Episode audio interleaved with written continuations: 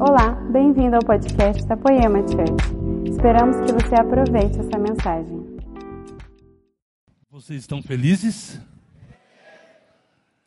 É interessante essa pergunta de que é igual falar, tá tudo bem? A gente no automático fala, tá tudo bem. Só que essa pergunta, na verdade, é só uma proforma. Porque quando se pergunta, tá tudo bem? E você fala a sua necessidade, me causa preocupação a ponto de eu, no mínimo, orar por você. E quando a pergunta é: está tudo bem? Ou você está feliz? Era para a gente profetizar, ainda que o seu casamento esteja muito ruim ao ponto da separação, ainda que a doença tenha batido na porta da tua casa, ainda que o desemprego tenha batido na porta da tua casa, ainda que tudo esteja difícil. Quando se pergunta, você está feliz? Eu estou feliz em nome de Jesus. Você está feliz? Uau, eu estou feliz. Glórias a Deus. Sou muito grato a Deus. Louvo a Deus pela vida do meu pastor, o Lê. De verdade, nunca imaginei ser reconhecido pastor nesta casa. Mas a graça do Senhor nos alcançou ao ponto de que pude ser reconhecido o meu pastorado nesta casa. Sou grato a Deus, porque nunca imaginei um dia estar na escala para ministrar nessa plataforma.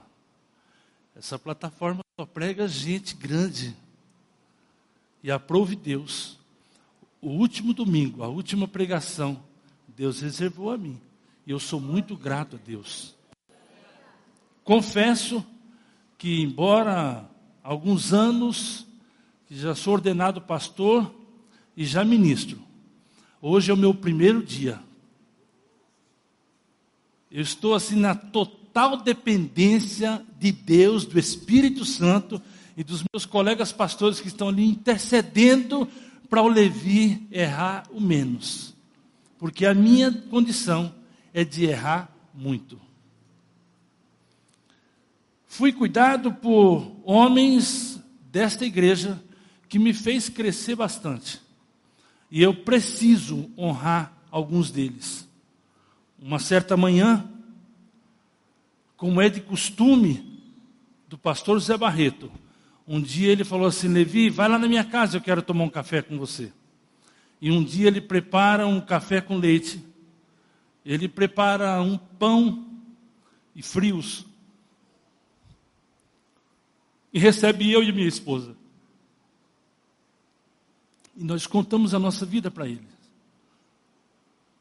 E os, aquele dia não foi só um café. Aquilo, pastor, marcou a minha vida. E eu quero honrar, pastor Zé Barreto, do senhor um dia abrir a sua casa e me receber. E eu louvo a Deus pela sua vida. Sou muito grato a Deus. Eu não posso deixar de honrar pastor Ladentim, que tem sido um, um companheiro, esses pastores que têm me suportado, têm me orientado, têm me dado destino e têm me feito crescer. Eu glorifico a Deus. Meu primeiro líder de, de GC foi o japonês, o Elber. Aprendi a amar aquele camarada. Confesso que quando eu fui para o GC do Elber, ele recém-casado, eu já com alguns anos de casado, e eu falava assim: não é possível, o que, que esse japonês vai ensinar para mim? E eu, humildemente, me coloquei à disposição do Senhor. E como aquele japonês me esticou e me fez crescer, eu tenho que honrar ele. Eu glorifico a Deus, porque de verdade, se eu abraçasse e beijasse toda essa igreja, eu ainda não conseguiria pagar o que vocês fazem. Vocês são extremamente carinhosos e eu glorifico muito a Deus. Eu sou apaixonado por esta igreja. Às vezes eu estou conversando com algumas pessoas e algumas pessoas querem falar alguma coisa, querem reclamar alguma coisa dessa igreja. E eu falo: não, é a minha igreja. Eu não aceito. É a minha igreja. que staff lindo, que sentinelas lindo, que tudo lindo para a glória do nosso Deus. Eu sou grato pela vida de vocês. Me sinto extremamente honrado por estar mais uma vez ministrando na frente dos meus filhos. Levi Júnior, Miliane, os meus dois netos. Estou muito honrado porque final de ano hoje eu consegui vir trazer para a igreja. Veio de São Paulo meu filho, Gabriel e a Betânia. Eu glorifico a Deus pela vida da Ana Laura e o Thales. O Thales é o camarada mais abençoado dessa igreja. E eu glorifico a Deus pela minha família. No dia 20 de dezembro próximo, passado, eu completei 30 anos de casado. Perdão, 33 anos de casado. E 34 anos que eu estou junto com a Leia. Estar junto com a Leia, namorar um ano, namorar, noivar e casar, porque não dava certo a gente namorar muito tempo. Haja visto, pastor José Barreto, que quando eu comecei a namorar a Leia, eu já era líder de mocidade. O interessante, Ogu, que quando eu comecei a namorar a Leia, era assim: eu ia para a igreja no domingo de manhã às sete horas, porque tinha ensaio da banda às nove horas, escola bíblica dominical. Terminava a escola bíblica dominical, a gente ia para o evangelismo. Almoçava rapidinho, a parte da tarde a gente tinha culto ao ar livre. E depois a gente ia fazer visita nas casas de alguns jovens que estavam afastados. E a gente tomava um banho rapidinho e a gente ia para o culto à noite. Vocês estão sabendo que eu estou namorando com a Leia. Eu morava na cidade de Guarulhos, ela na zona leste de São Paulo, a gente não se via durante a semana. O interessante é que no domingo à noite é que eu ia namorar, terminava o culto eu ia namorar com a Leia. Só que era assim, eu saía da igreja e a abençoada da irmã, em vez dela morar longe da igreja, ela morava na rua de trás. Aí eu ia levar ela para casa dela. Aí, Mike Tyson, eu assim, muito discretamente, eu pegava na mão dela e começava a andar. E daqui a pouco eu sentia um farol alto bem forte atrás de nós. Não era a glória de Deus, não. Era o meu pastor com um Passat. Aí ele dava uma volta, voltava lá para a igreja e falava para o vice-presidente: chama o Levi para uma reunião de obreiro na próxima reunião, porque ele estava dando escândalo na rua.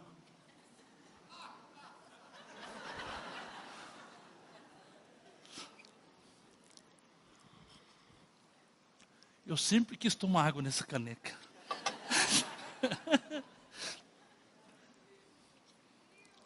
Estou muito à vontade. Está muito bom estar aqui. Eu imagino ser a última vez. Por isso, eu estou muito à vontade. Interessante que a gente então tinha que casar muito logo. Aí, só que assim, quando nós casamos rápido, aí as nossas irmãs da igreja começou a fazer conta de quando a Leia ia engravidar. E quando ela engravidou, agora vou fazer conta para ver se ela não casou grávida. Eu quero glorificar a Deus, que durante todos esses anos, o Senhor, o nosso Deus, nos enriqueceu, nos abençoou. O interessante é que hoje a gente dá aconselhamento para casais. E tem alguns casais que falam assim: não, a gente tem aquelas briguinhas de família mesmo, briga de casal. Eu até hoje não consegui entender briga de casal. Lá em casa, é a Léa que manda.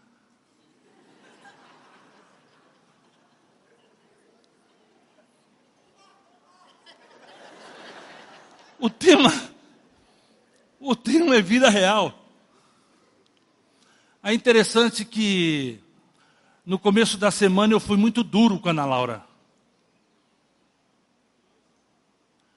Aí a Leia falou assim, aí a Ana Laura subiu de lá de cima, antes de dormir, ela gritou assim, boa noite. Quando ela fala boa noite, é que o negócio não está legal. E ela falou assim, boa noite. Aí a Leia falou assim, vem aqui. Sobe lá. Peça perdão para a Leia, que embora você tinha toda a razão, Você foi muito duro com ela. Eu, sim, senhora. Subi lá, bati na porta. Falei, filha, vem aqui. Eu te amo. Eu não quis ser tão rude com você, mas eu quero te pedir perdão. Embora eu certo, eu achei que eu falei demais. Você pode me perdoar? Ela veio e me abraçou. Aí terminamos a noite muito bem. Então a gente não tem briga de família. Porque quando tem humildemente, numa vida real,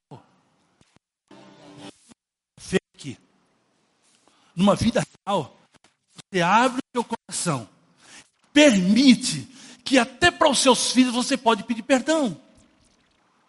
Viram aí?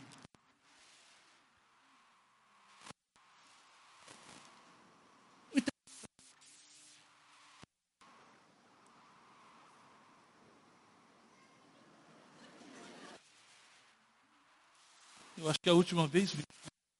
Está o microfone.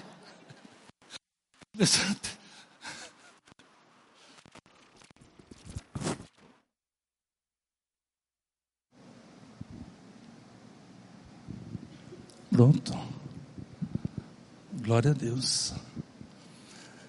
Abra a sua Bíblia ou ligue a sua Bíblia em Colossenses, no capítulo de número 1.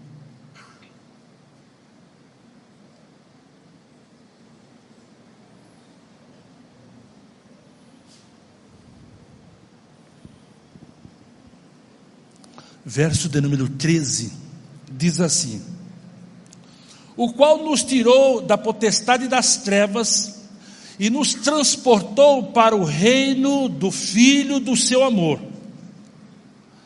Essa versão que eu estou citando é a João Ferreira de Almeida, revista corrigida. Ela tem essa, essa tradução. Já a Bíblia, a nova Bíblia viva, ela diz assim: porque Ele nos resgatou das trevas e nos trouxe para o reino do Seu Filho amado. Olha que legal, então você já, aonde você está, já foi trazido, você já veio, você não está mais. Mesmo você que está pela primeira vez nesta casa, você já está nessa condição. Ele nos resgatou das trevas e nos trouxe para o reino, e não é qualquer reino, é do seu filho amado. Já a versão, a NVI, ela diz assim: Pois ele nos resgatou o original disso é pagou o preço. É igual um sequestrado. É necessário se pagar o preço para ter aquele de volta. Alguém que pagou um preço pela sua vida. No mais profundo abismo, no mais profundo pecado, Jesus, ele paga o seu resgate, o meu resgate. Pois ele nos resgatou do domínio das trevas e nos, transport, nos transportou para o reino do seu filho amado. O interessante é que viver nesse reino é algo diferente de tudo aquilo que nós já viveu. Viver nesse reino não é viver na igreja. Me chocou bastante quando eu consegui entender a letra de uma música que é mais ou menos assim: Quem já pisou no Santo dos Santos, em outro lugar, não sabe viver. Tem um monte de gente que está anos na igreja, desde, e ainda bate no peito e diz assim: ah, eu estou aqui quando era na barbearia, e daí? O quanto você permitiu que a palavra de Deus penetrasse no teu coração e transformasse a sua vida ao ponto de você falar assim: uma nova criatura, um novo homem. E sabe quem fala da nova criatura, do novo homem, de uma nova pessoa? Não é domingo à noite na igreja, ou no culto da tarde, ou no culto da manhã. Quem fala o quanto nós somos novos em Cristo é a nossa família. Quem fala que nós somos em Cristo é o nosso vizinho.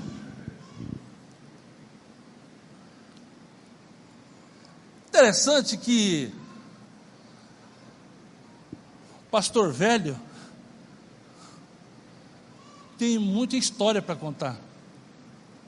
Interessante que uma vez eu estava indo para a igreja e a pastora Leia, ela não gosta que seja chamada de pastora, mas a Leia, ela estava indo, ela estava dirigindo e eu no banco do carona. E aí, prestem atenção havia uma lombada, um carro que estava na direita parou. Tudo livre. Aí ela veio e ia passando. Ela não entendeu que aquele carro que parou era para uma família passar. Quando ela foi chegando na lombada para passar, a família vinha passando e calhou da família ficar bem perto assim do meu da minha porta, janela aberta. Ela, a mãe da família, abaixou assim para ficar no, para olhar mesmo a motorista e falou assim: "Tá com pressa, sua filha do Deus Altíssimo".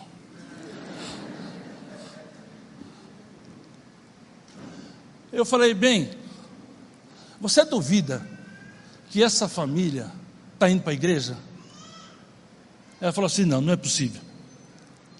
Amém. Fomos lá para a igreja colocamos o carro no estacionamento, entramos dentro da igreja e nós estamos lá orando, adorando ao Senhor. E daqui a pouco eu olho para a fila, da mesma fileira nossa assim, falei, bem, dá uma olhada. Olha a família, tudo aí, ó. Sabe quem fala a sua vida real, quem você é? A sua família. São seus filhos. É o seu esposo que fala assim: é a minha mulher é mulher de oração. O meu pai é um homem crente. A minha namorada é uma namorada crente. Os meus filhos, eles são da igreja, eles são de Deus, eles estão nos caminhos do Senhor. São eles quem fala quem você é. O pastor pode até ter uma concepção a seu respeito, mas quem fala quem você é é a sua família por isso, cuide, zele da sua família. Ainda que você não seja o melhor crente aqui dentro da igreja, mas que você lá em casa, de vez em quando, a sua família surpreende você orando. Dá um, pega assim uma surpresa assim, olha minha mãe está orando. Meu filho está orando. Interessante que por mais que você receba palavras de Deus nesse lugar, entenda que há uma necessidade de você guardar essa palavra no seu coração. E isso transformar a sua vida, porque na segunda-feira você vai ter você terá que ser muito filho do Deus Altíssimo para de verdade aquela palavra ser aplicada no seu coração. Porque senão é mero perca de tempo. Eu falei numa ministração de oferta alguns domingos, se não me falha a memória, domingo passado, que para acontecer um culto aqui na Poema, tem uma estrutura de quase 100 pessoas envolvidas, trabalhando. Tem os pastores que ora, consagra a Deus, prepara para trazer mensagem.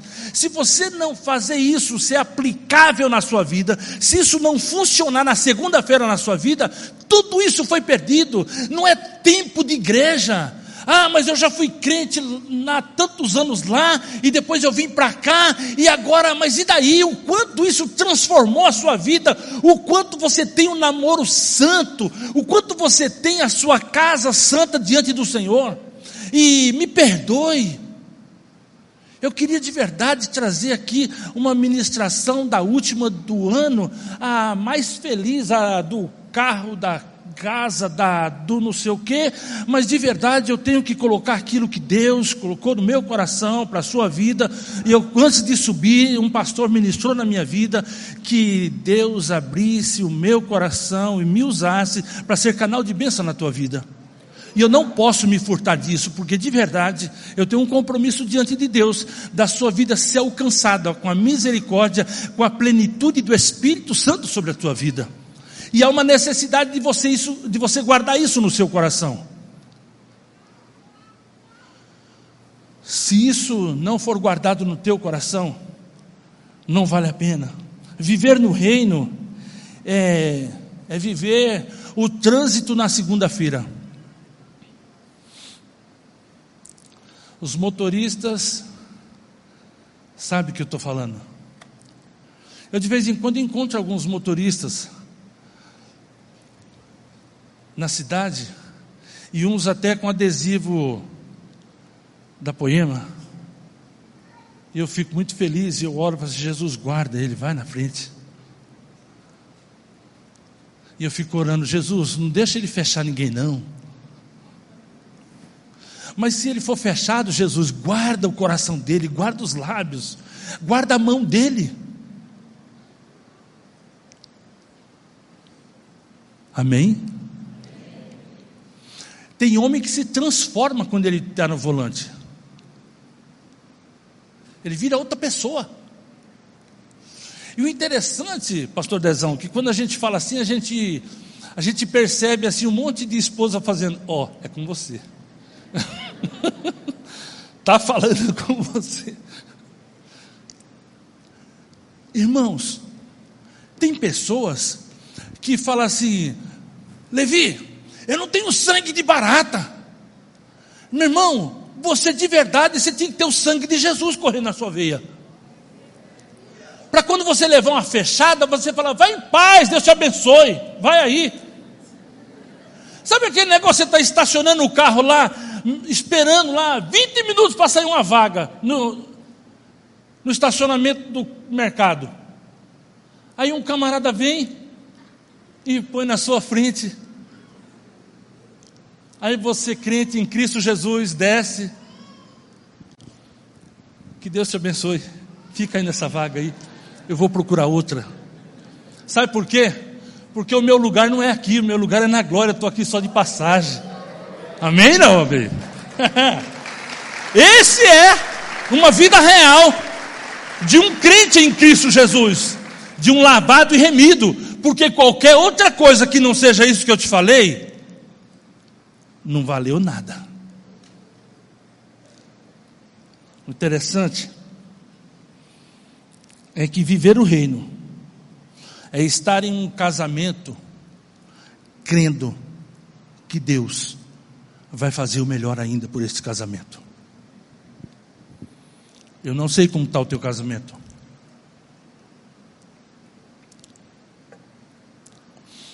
Eu, quando eu estava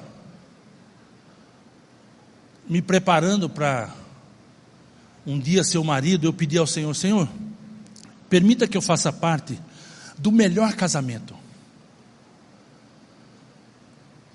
E que a minha namorada venha ser a minha esposa. Eu orei ao Senhor e Deus me deu. Era essa pastora linda que veio aqui fazer o momento da oferta. Pensa numa loira linda. Deixa eu abrir um parênteses aqui. Eu sonho com a Leia.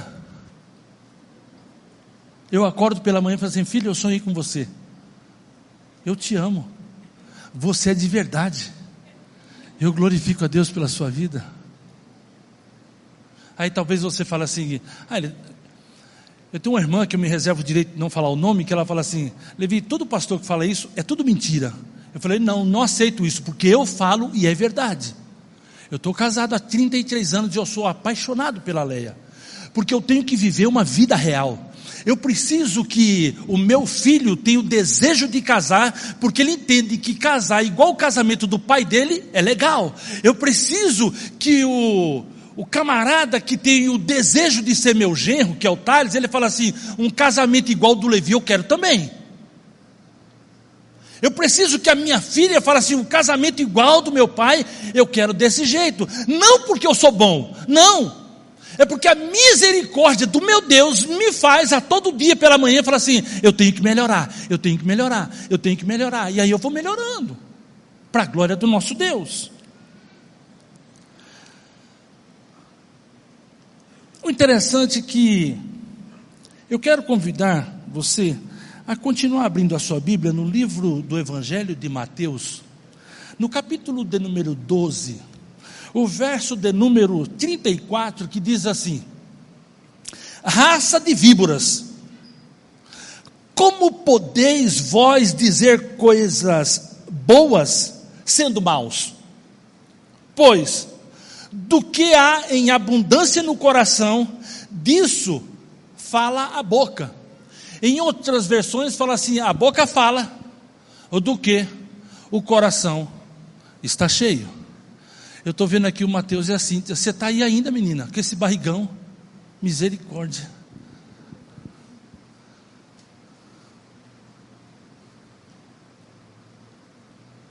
Logo, a minha vida, o meu coração, tem que estar tá cheio da glória de Deus.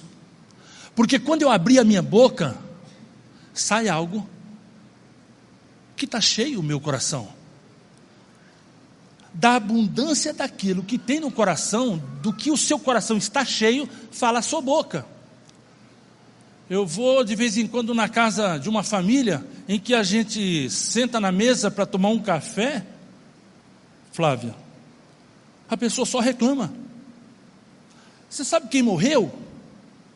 Você sabe quem está doente? Você sabe quem está separando? Você está sabendo que aquela está traindo com aquele? Falei, viu? Você não tem nenhuma notícia boa, não. Ninguém nasce na, na, no, assunto, no seu conhecimento. Ninguém nasce, ninguém casa, ninguém está começando a namorar, ninguém recebeu um aumento de salário. Você só conta desgraça. Você só conta derrota. Você só conta dificuldade. Do que você está vivendo? Do que fala a sua boca? Do que o seu coração está cheio. Então passa a encher o seu coração de coisa boa. Comece a, glorificar a Deus logo cedo, comece a ter uma vida com Deus. O interessante é que a religiosidade nos ensina a esconder os nossos pecadinhos de estimação. Eu vou repetir para você guardar isso. A religiosidade, ela nos ensina a guardar, a esconder aqueles pecadinhos de estimação. Então eu fico muito preocupado quando eu vejo pessoas defender muito uma santidade. Alguma coisa está escondendo. Porque nós temos erros, nós temos falhas, a gente erra. O interessante é que a gente precisa se voltar logo para Jesus e falar: Senhor, me perdoa, me conserta. Se você não consegue isso, a tua esposa fala isso para você: Ei, volta lá, pede perdão para sua filha. Desse jeito. Ei, volta lá, pede perdão. Se conserta lá. Nós precisamos de ser transparente, ter uma vida real. Sabe aquelas mentirinhas? Sabe aquelas mentiras que não tem nem o porquê você mentir? Sabe aquele negócio assim, viu? É, eu não estou em casa. Sabe aquelas mentiras desnecessárias? É mais fácil você falar para a sogra assim, viu? Não venha hoje não na minha casa. Não fala que você vai sair.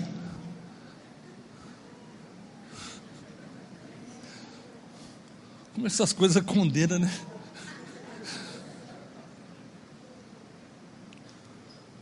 Não, seja sincero, fala a verdade. É pecadinho que a gente vai deixando, a gente vai deixando brecha para uma hora o inimigo falar assim: ei, quem é você?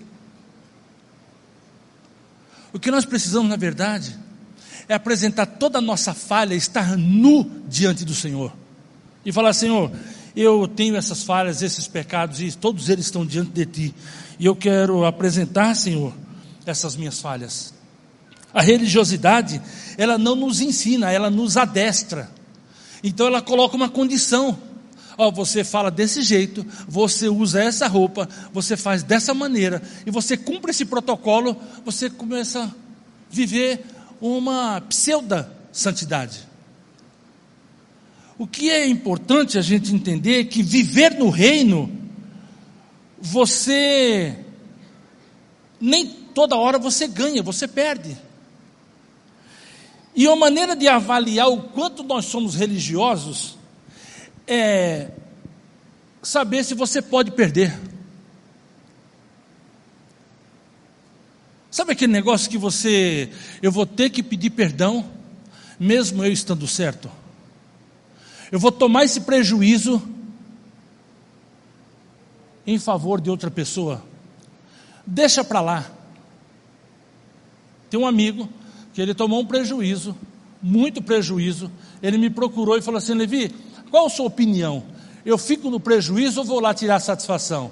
Eu falei assim: depende do quanto de Cristo tem dentro de você. Porque era mais fácil eu dar uma opinião para ele. Não, vai lá, constitui um advogado, vai nas pequenas causas, faz isso, faz aquilo. falei, não, o quanto tem de Cristo na sua vida? Aí eu falei assim, é, Levi, eu tive conversando com a minha esposa, acho que eu vou deixar isso para lá. Eu falei, amém. Tem pessoas que não aceitam perder em nada, nem brincadeira.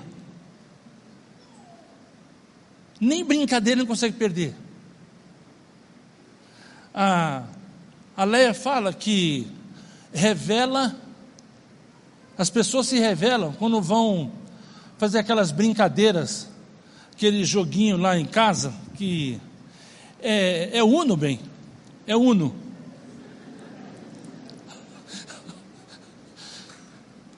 Vai jogar Uno, é que as pessoas se revelam quem são. Sabe aquela trapaceada assim de é. Estou vendo que você.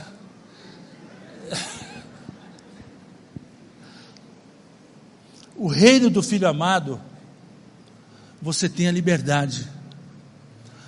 O reino do filho, ele é tão interessante que ele não te obriga a orar. Não tem campanha de oração. É você que vai para o teu quartinho, tranca a sua porta e ora em secreto. No reino você não precisa falar que está orando. No reino do filho amado não tem campanha de jejum. E eu estou falando isso para mim. Pastora Cida, eu já fiz campanha de jejum na igreja. Reuni todo mundo lá para a gente fazer um jejum. Mas a Bíblia está falando que quando você jejuar, é para você lavar o rosto, você fazer a sua higiene bucal e você está feliz da vida, não é para você ficar com cara de santão. O que, que é, irmão? Estou jejuando. Já perdeu toda a glória, já perdeu toda a bênção. Não, é para você estar tá bem. Aí eu aprendi aqui com o Lê que você põe um house, isso ajuda muito, faz as pessoas não pecar contra você. Ajuda que é uma barbaridade. Foi o Lê que me ensinou isso.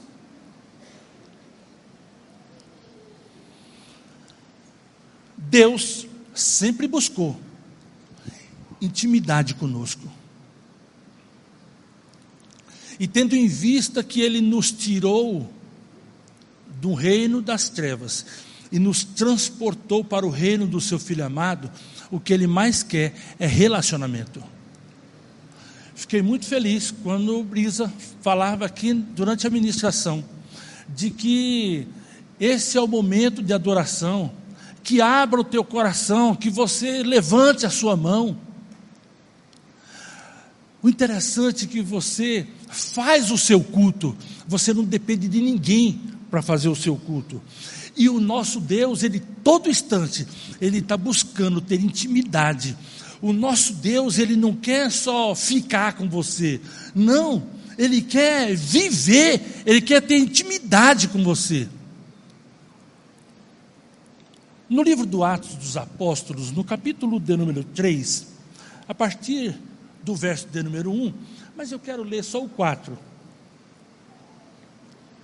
Ou, a partir do verso de número 4, que fala assim: E Pedro com João, fitando os olhos nele, disse: Olha para nós. E olhando para eles, esperando receber deles alguma coisa, disse Pedro: Não tenho prata e nem ouro, mas o que tenho, isso te dou. Em nome de Jesus Cristo, o Nazareno, levanta e anda. Esse episódio foi depois do Pentecostes, depois deles estarem cheios do Espírito Santo. Então, agora, logo, o seu coração, o meu coração, cheio do Espírito Santo de Deus, a hora que a gente andar pela rua e encontrar uma pessoa pedindo alguma coisa, você fala assim, viu, olha para mim. Sabe o que está dizendo assim? Olha para a minha vida. É você chega para a sua família com o casamento tudo arrebentado assim: olha para o meu casamento. É você olhar para as pessoas toda arrebentada, toda com dificuldade, na doença, desempregado, devendo. Olha para a minha vida. Eu não tenho prata, eu não tenho ouro, mas o que eu tenho. O que você tem então, Levi? O que você tem então, poema? Eu tenho, estou cheio do Espírito Santo. Isso eu quero te dar. É isso que eu quero derramar sobre a sua vida. Você está conseguindo derramar na vida das pessoas aquilo que você está cheio? Ou a pergunta, do que você está cheio que possa derramar na vida das pessoas? Nós estamos falando de uma virada de década. Faça diferente a partir de agora. Irmãos, eu não falo isso para dizer que sou mais humilde daqui, não, até porque não sou. Mas logo que eu cheguei aqui na igreja, eu deixei uma igreja e vim para essa casa. Coloquei o meu filho como pastor da igreja e vim para cá.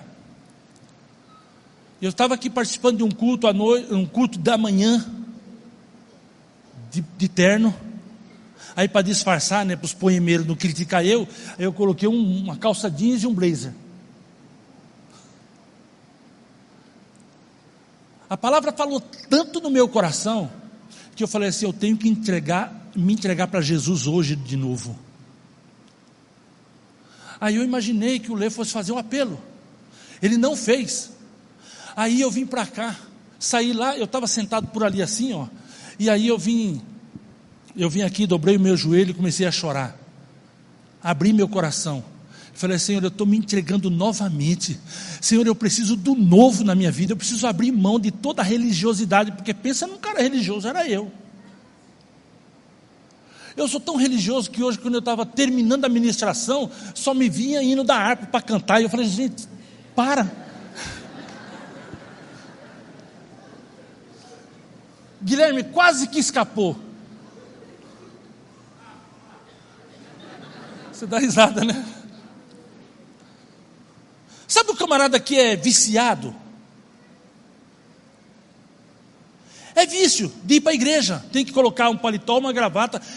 Eu deixar de ir domingo à noite na igreja, para mim, assim, é uma. É um pecado sem perdão. Mas é religiosidade.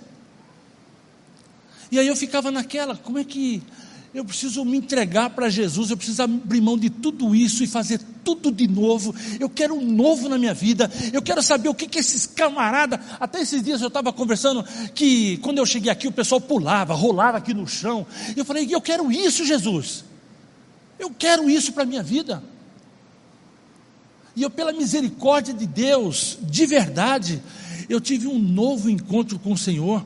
Sabe o que é isso? Toda manhã nós precisamos de ter um novo encontro com o Senhor. Toda manhã eu falo, bom dia, Espírito Santo. Ei, deixa eu te falar o quanto é real esse bom dia, Espírito Santo.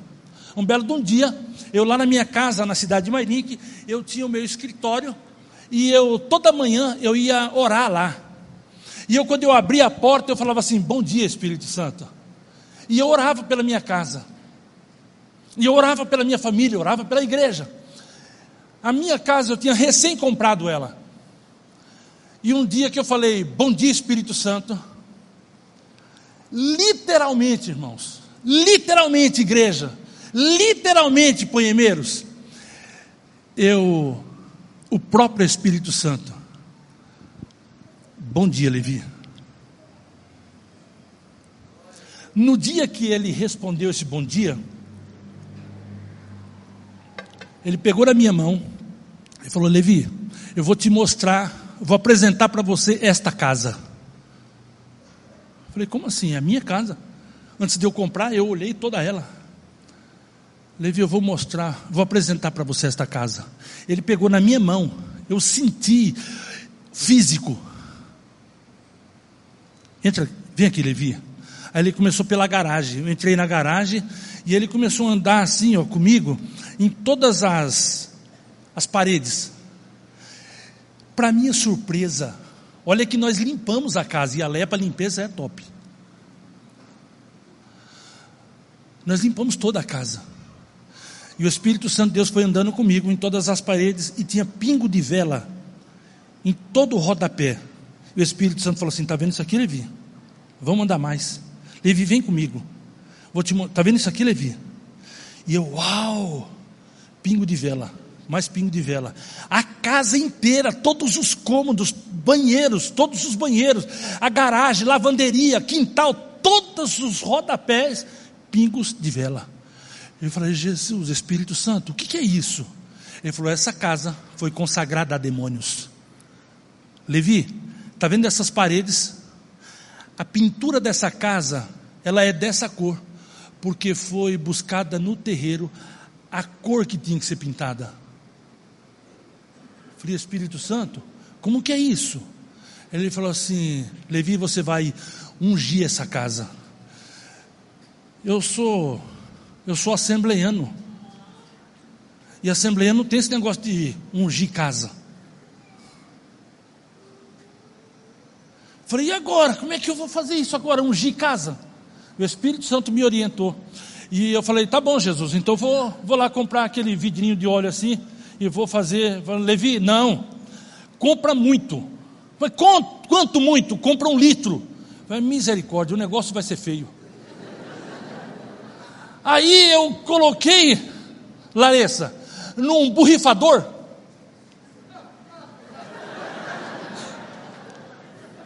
Pensa num camarada louco, mas eu tinha certeza de que o Espírito Santo estava falando comigo e me orientando. E eu comecei a borrifar a casa toda. Aí ele falou assim: agora vai lá para a rua. Era uma casa de esquina. E eu comecei a borrifar: Jesus, eu estou cumprindo o seu mandamento estou repreendendo todo mal. Essa pintura aqui também eu vou fazer. Pá, pá, pá, vou aqui. É, é amarelo, mas vai ficar o amarelo de Jesus agora. Aqui é verde, mas vai ficar o verde de Jesus agora. E pá, e comecei. Passado um mês, na cidade tinha a macumbeira mor. Ela andava ela não fumava, mas ela ia em pontos estratégicos da cidade e acendia um cachimbo. Aí um belo um dia a Leia está tirando o carro da garagem. Ela falou assim: Moça, é, posso falar com você? Eu tenho que contar uma coisa que aconteceu comigo. O que, que aconteceu com você? Eu ando pela cidade e faço as minhas, atendo os meus orixás, os meus coisas lá, não sei como é que é. E ela falou Leia, não sei como é que é. E aí é o seguinte: quando eu fui acender o cachimbo aqui na esquina, da, na calçada da sua casa, não acendia, não acendia, não tinha jeito de acender, não tinha jeito de acender. Aí eu falei para os meus guias assim: por que, que não acende? Ele falou: aqui não, aqui o de cima não deixa, vai para outro lugar. Eu falei: uau, glória a Deus, valeu. Ei, você guiado pelo Espírito Santo de Deus, até loucura você pode fazer. Posso ouvir um amém?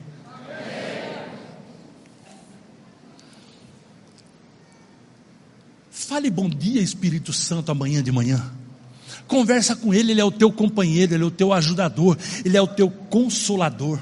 Não saia de casa, não vá para o emprego sem antes fazer a sua oração, em ter o seu momento com Deus.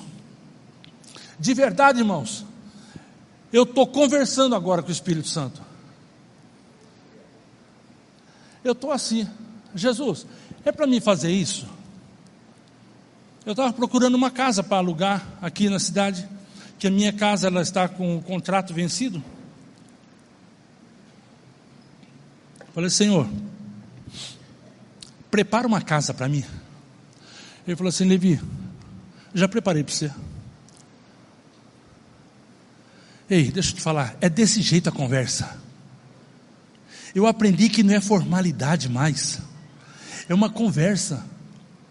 É conversar com o seu amigo, porque Jesus falou assim: Eu vou para o Pai, e eu vou clamar a Ele, que lhe envie outro consolador, que estará contigo todos os dias.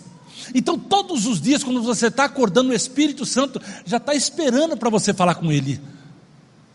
E às vezes você levanta tão bravo, tão chateado, e você não consegue conversar com o Espírito Santo de Deus.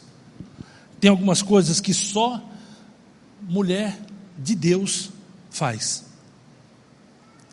Elas são tão crentes, elas são tão de Deus. Acaba o gás, elas deitam o botijão. Cientificamente não tem explicação para isso elas deitam botijão. Só acontece isso na minha casa, Mara. Nunca aconteceu isso com você. Deita o botijão. Jesus, nós não temos dinheiro ainda para comprar, Senhor. Eu tenho que fazer o bolo do aniversário de 15 anos da minha filha. Eu tenho que fazer o feijão. Eu tenho que cozinhar o. Jesus, guarda. 15 dias depois, quando o marido recebe o salário, pss, acabou. Só a mulher de Deus faz isso. É incrível. São pessoas que têm um relacionamento tão lindo com Jesus. Glória a Deus. Tenha relacionamento com o Senhor. Ele quer intimidade com você. Ele quer ter esses momentos com você. Ele quer caminhar com você. Não precisa de você colocar um decote, tirar uma foto e colocar no Instagram, não. Falar, Jesus, eu quero um marido.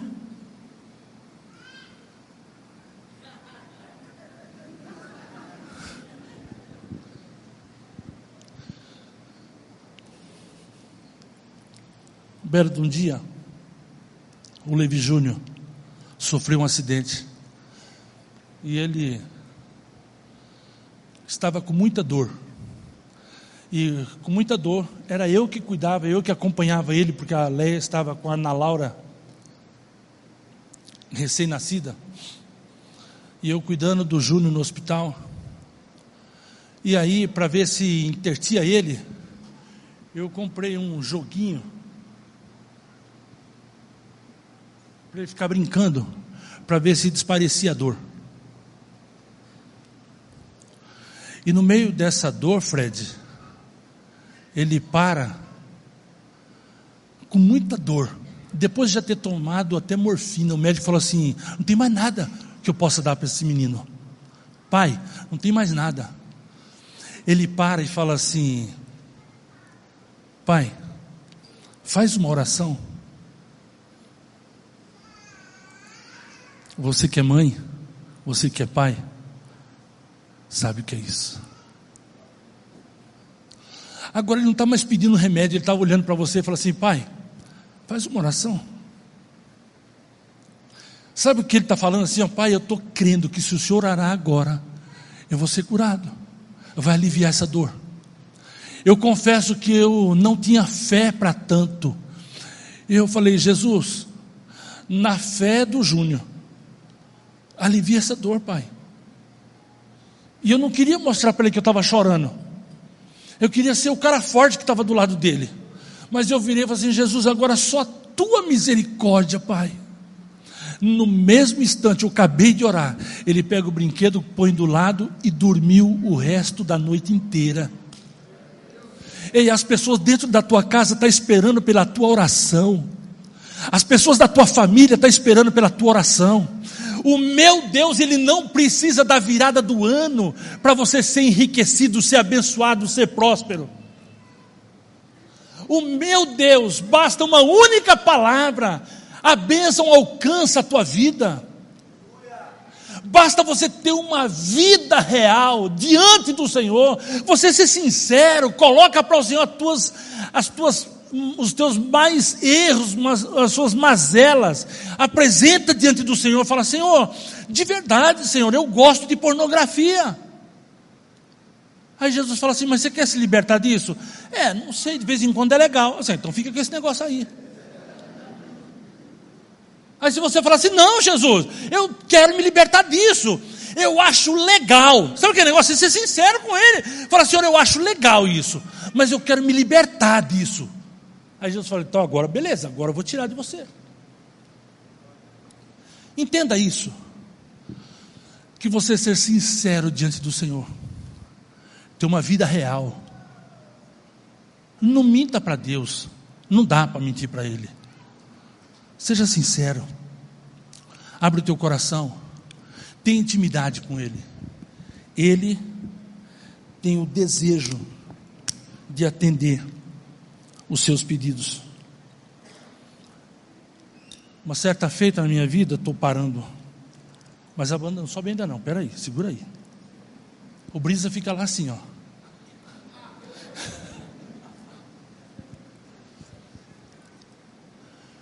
Eu trabalhava como pintor, e isso não é demérito para ninguém.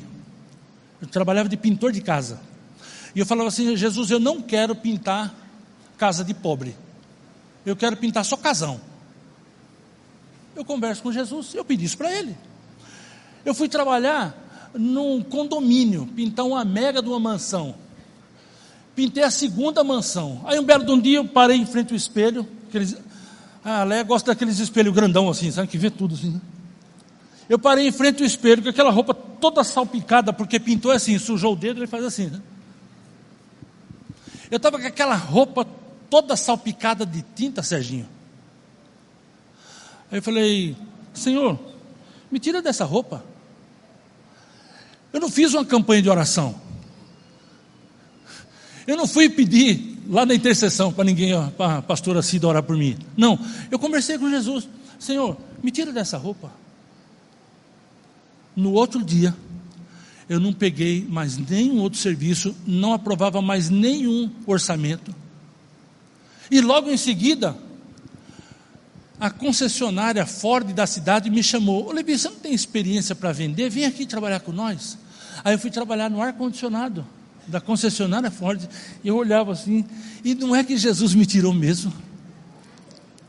O que é que eu quero terminar dizendo o seguinte: converse com o Espírito Santo, apresenta a tua causa diante dele, ele entende a tua necessidade, ele sabe da tua necessidade, ele já proveu na sua vida. Deixa eu te dar um recado: 2019 não terminou ainda. Deus ainda tem tempo para te abençoar. E Ele não precisa de uma virada de ano, Ele não precisa de uma virada de década para te abençoar. Você não precisa da virada da noite, vir aqui uma hora da manhã todo de branco. Não! Você não precisa disso. Você não precisa comer um prato de lentilha para ser rico, não. Basta você ser filho do Deus Altíssimo. Abrir o seu coração para que Ele de verdade faça transformação na sua vida. E eu quero terminar dizendo que basta você conversar com o Espírito Santo de Deus. Eu quero convidar você a se colocar em pés nesse momento. Eu quero que você faça a sua oração, a sua conversa com o Espírito Santo. Ele está aí, ele se entende. Ele quer conversar com você agora. Apresenta a tua necessidade, coloca ele. Apresenta o teu impossível para o Senhor. Conversa com ele agora. Fala, Espírito Santo, meu casamento está uma ruína só. A minha vida está mal a doença bateu na porta da minha casa, o desemprego bateu na porta da minha casa. Entenda isso, nós não precisamos da mudança da política para você ser abençoado. A bênção está na sua vida. Você não precisa de comprar um carro e orar no carro. Você não precisa de, de mudar de casa e orar dentro da casa. A bênção está na tua vida. Aonde você chegar, a bênção chega junto. Ainda que a sua casa, quem morou foi macumbeiro, não importa, a bênção está na tua vida. Você você chega lá e resplandece a glória do nosso Deus. Conversa com o Espírito Santo de Deus agora, apresenta a tua casa, a tua necessidade, apresenta a tua família, apresenta a tua causa diante do Senhor, para que Ele de verdade Aleluia, glória a Deus. Espírito Santo de Deus, eu te adoro, papai. Ouve a oração dos teus filhos nesse momento, papai. Alcança com a tua misericórdia, com a tua justiça. Alcança, Deus, com a plenitude do teu Espírito Santo. Pai, visita com a tua glória, papai. Meu Deus, alcança os teus filhos com uma bênção sobre medida. Para a glória e honra do teu nome, Jesus. Essa foi uma mensagem da Poema Church. Para você ficar por dentro de tudo que está rolando, siga nossos perfis nas redes sociais.